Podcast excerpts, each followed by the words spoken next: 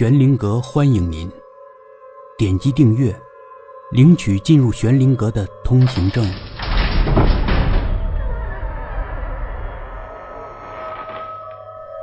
程老笨，第五集。老笨还是陪着笑。我以后啊，要不在家了，小雨过来玩，麻烦你啊，就给他一支棒棒糖。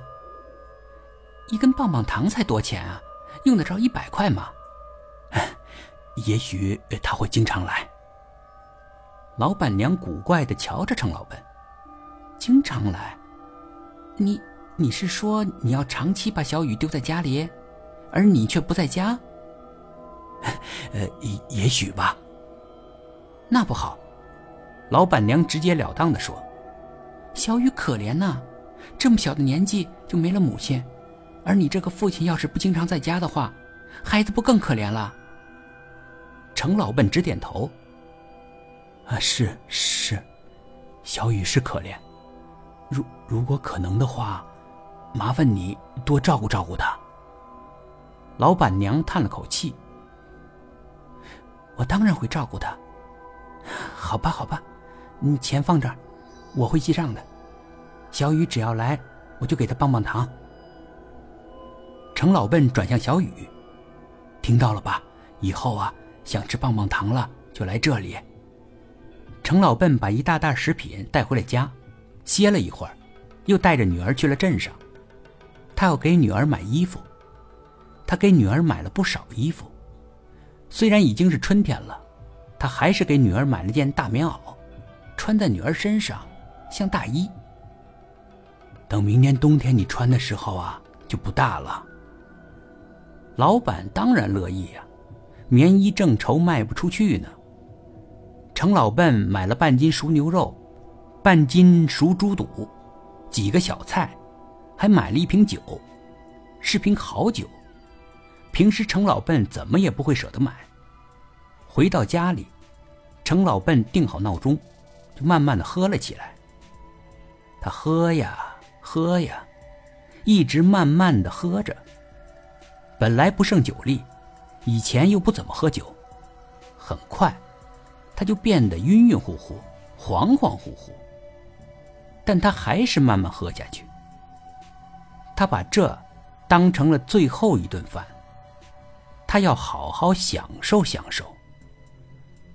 后来，他发现小雨缩在小凳子上睡着了，他就把小雨抱到床上，盖好被子，回来继续喝。不知不觉，他也在椅子上晕过去了。闹钟突然响了，正好是深夜两点。程老笨吓了一跳，被惊醒过来。他懵了一会儿，才搞清楚状况，想起来他的计划。他叹了一口气，使劲活动了一下双臂，慢慢站起来，向院子走去。汽油就放在院子的角落里。提起那只塑料桶，他就发现不对劲了，明显轻了。打开了壶盖，发现里面空空如也。怎么回事？他被吓呆了。过了一会儿，他提着塑料壶回到了屋里，就着灯，他把塑料壶翻来覆去的看了个遍。什么地方也没漏啊！怎么会变空呢？汽油去哪儿了？程老笨抱着塑料壶坐在椅子上发呆。他怎么也想不明白，到底发生了什么事儿。小雨醒了，扭头看着父亲：“爸爸，我渴了。”程老笨的缸子里有半杯凉水，程老笨又加了点热水。把小雨抱起来，喂他水。小雨喝了几口水，就舒心的对父亲笑了一下。谢谢爸爸。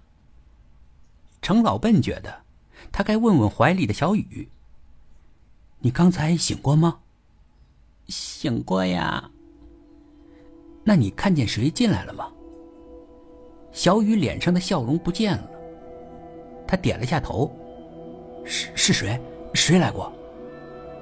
小雨并不太想说，但程老笨逼着他问，他还是回答了爸爸：“是妈妈。”程老笨吃了一惊：“不可能吧？怎么会是你妈妈呢？”“是妈妈。”“真的吗？你你看清楚了？”“看清楚了，不过妈妈变了。”“变了？怎么变了？”小雨欲言又止，但最后他还是说了：“本集故事播讲完毕，点击上方的订阅，订阅不迷路。”